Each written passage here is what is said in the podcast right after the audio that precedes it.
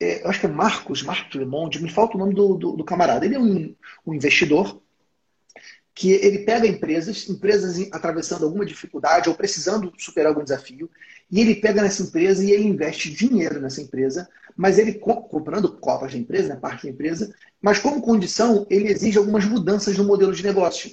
Então ele entra com, com, com dinheiro como conselheiro. Eu acho que o contador consultor, a contadora consultora é mais ou menos isso.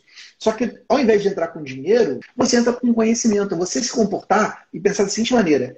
Preste atenção nessa pergunta. Se eu fosse sócio dessa empresa, o que, que eu precisaria fazer agora nela?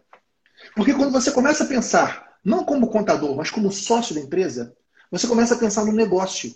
Você começa a pensar em pontos de melhoria, pontos fracos que precisam ser melhorados nessa empresa. Você começa a pensar nos pontos fortes que essa empresa tem e de repente não está explorando. Você começa a pensar nas oportunidades que o mercado está trazendo. Você consegue pensar nas ameaças que o mercado está trazendo. Você traz ideias poderosas para esse cliente. Você traz questionamentos poderosos. E é incrível pensar que muitos empresários precisam, na verdade, de um sócio, entre aspas. Alguém que cobre resultado, alguém que cobre meta dele, alguém que cobre comprometimento. Então, quando o contador se comporta como sócio, ele entrega uma transformação muito maior da empresa.